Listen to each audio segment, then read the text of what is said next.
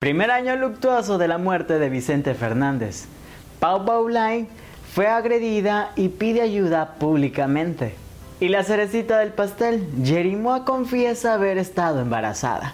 Pajaritos, quédense, porque tenemos chismecita del bueno, así que comenzamos. A un año de la muerte de Vicente Fernández. En estos 12 meses, la familia de Vicente Fernández además ha continuado con su vida, más allá de la gran tristeza y las oportunidades de rendir homenaje a la memoria del cantante, así como de las demandas interpuestas contra Televisa por la serie que estuvo a cargo de Juan Osorio, pues hubo también episodios luminosos que celebrar, pues Alejandro Fernández tuvo un éxito y extensa gira de conciertos en la que demostró el profesionalismo que heredó de su papá y en la que en cada nueva fecha se sintió el cariño del público, un gran detalle que es su hijo. Pues Alex Fernández pudo acompañarlo a distintas fechas del tour y continuar con la tradición musical de la familia. Acá entre nos, siempre te voy a recordar, dice una de las canciones emblemáticas de Vicente Fernández.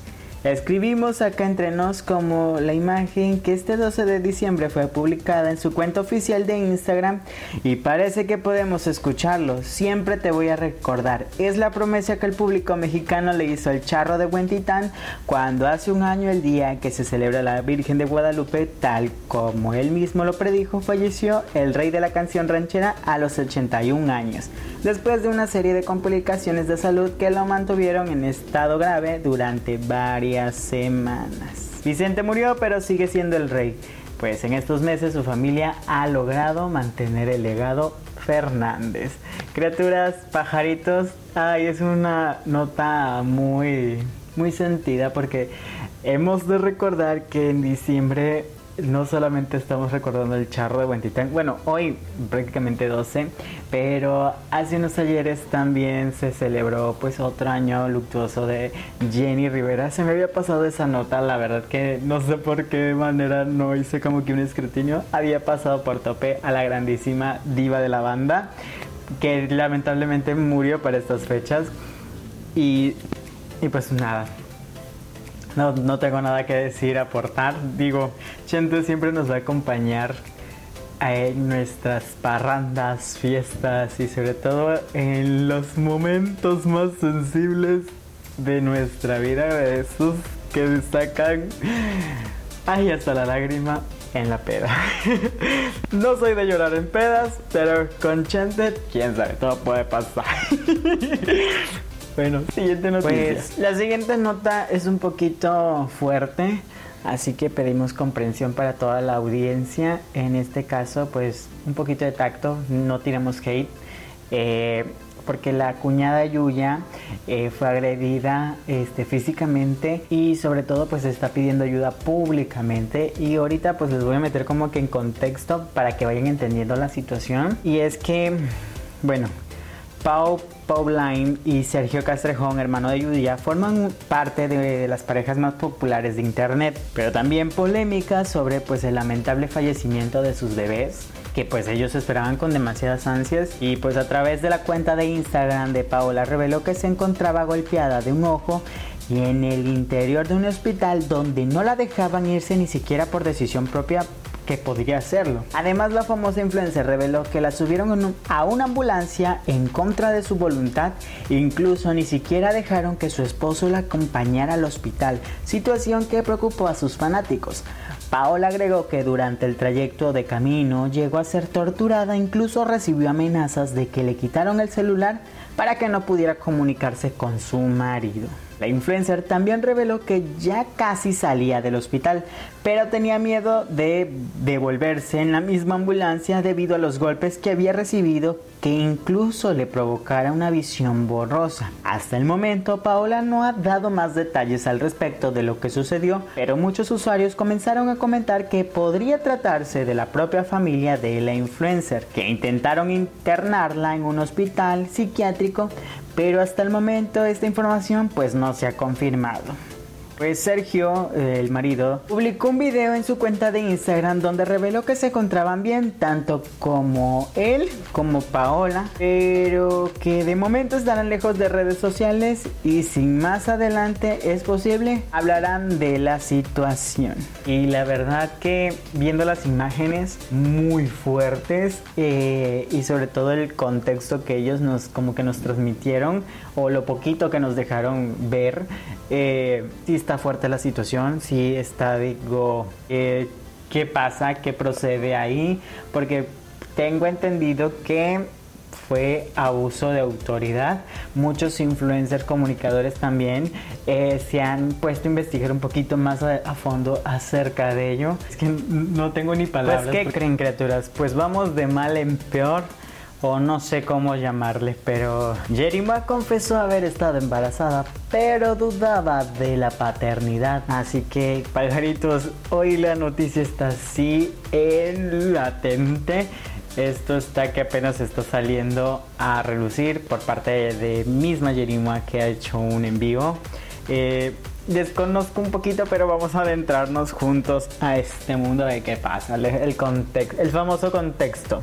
Una vez más, la influencer Jerima se encuentra envuelta en una polémica, pues en esta ocasión reveló haber estado embarazada al inicio de su ex relación. Sin embargo, dudaba de la paternidad por infidelidad pues recordemos que recientemente dio fin a su relación a raíz de infidelidades por parte de ambos. Cabe resaltar que desde hace algunas semanas la influencer ha estado en el ojo del huracán luego de las polémicas que ha generado junto a su expareja, con quien recientemente anunció oficialmente el final de su relación pues se han dado a conocer diversos aspectos de su relación sentimental tras su último enfrentamiento en el que el Paponas se lanzó contra Jerry y sus amigos en un antro. Es así en esta ocasión que la Bratz Jarocha dio a conocer a sus seguidores a través de Twitter que contará su verdad antes de que alguien más lo hiciera. Adjuntó a ella una imagen de un ultrasonido causando revuelo entre los internautas. Horas más tarde, Jerry Moore realizó una transmisión en Facebook para revelar la inesperada noticia en la que confesó que en un mes de iniciar su relación con Villegas quedó embarazada. Sin embargo, reconoció que le fue infiel a su entonces pareja con su vecino, por lo que dudaba de la paternidad del bebé. Según contó que le fue infiel en un momento de despecho, pues se habría enterado que Brian coqueteaba con otras mujeres.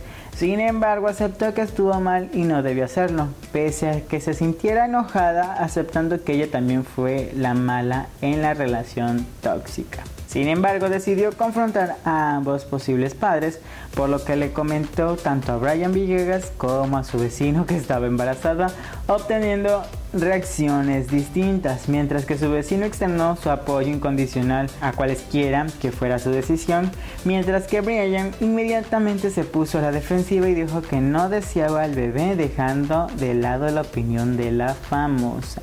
Días después de haberse dado la noticia decidió acudir con Paponas y su ex amiga a un ultrasonido para conocer el estado del bebé y aunque se encontraba muy feliz y emocionada la veracruzana se decepcionó totalmente cuando miró a su ex y pues su rostro demostraba sentimientos opuestos, motivo por el cual decidió, ya sabemos la palabra. Jerimoa dijo que decidió confesar dicha historia porque Brian la ha amenazado con revelarla y ella prefería contar su versión, por lo que durante la transmisión la influencer se veía afectada al recordar la anécdota. Finalmente dejó en claro que deseaba tener a su hijo, pero consideraba que no estaba lista y no era justo para nadie. También externó sus deseos de formar una familia en un futuro con alguien que tuviera el mismo sueño. Me quedo en shock.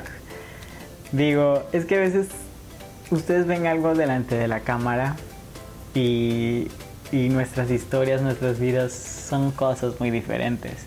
Hay unos que pues usan el drama y, ¿cómo podríamos decirle? Todo esto para ganar seguidores. Habemos quienes pues preferimos dar la mejor carita, eh, la mejor lo mejor de nosotros aquí para no sentirnos como que expuestos. Yo en lo personal tengo muchos sentimientos encontrados con esta nota. La verdad que digo, por una parte, aplaudo la decisión de una... De, pues, me está demostrando ser una Jerimois eh, responsable. Con una responsabilidad, digo, grandísima, porque es una decisión que no se toma a la ligera. Es una decisión que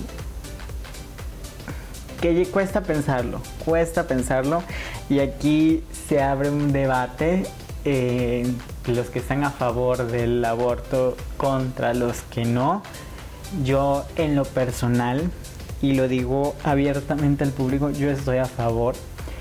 Al principio era de los que no, que la vida, que hay que cuidarse y todo eso. Pero hay muchas situaciones en las que no nos podemos decir obligar a una persona a tener a un bebé o algo así.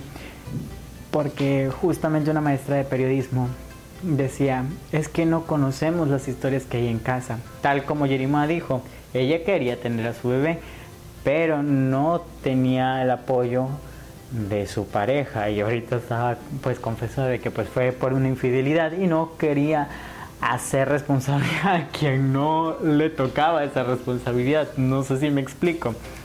Pero hay situaciones en las que a veces las mujeres en casa pueden ser obligadas, mm, obligadas a y pues lastimosamente terminan embarazadas por falta de conocimiento, por falta de muchas cosas de, de esa índole de cuidado sexual y pues empieza la reproducción y etc, etc, etc. Y pues ya sabemos que a veces son obligadas a tener bebés o, o pues prácticamente por la cuestión de que, oh, pues ni modo, ya, ya nos salió la sorpresa y aquí está.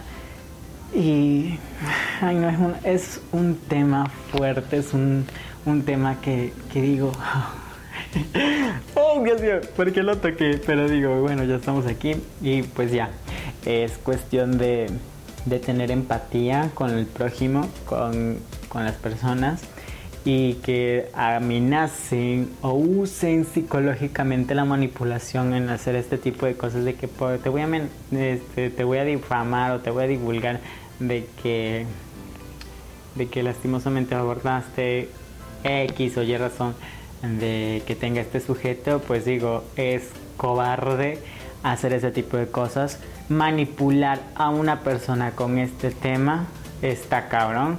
Ah, en verdad que mis respetos para la influencer de que pues tuvo los tuvo los para decirlo frente a una cámara y solamente, no solamente a unas cuantas personas como me lo dijo un pajarito, sino a cientos, miles, millones de personas y que pues hoy por hoy está en el ojo del huracán nuevamente acerca de pues pues estas declaraciones. En lo personal yo digo pues fue lo mejor, la mejor decisión que pudo haber hecho, este, siendo razonables.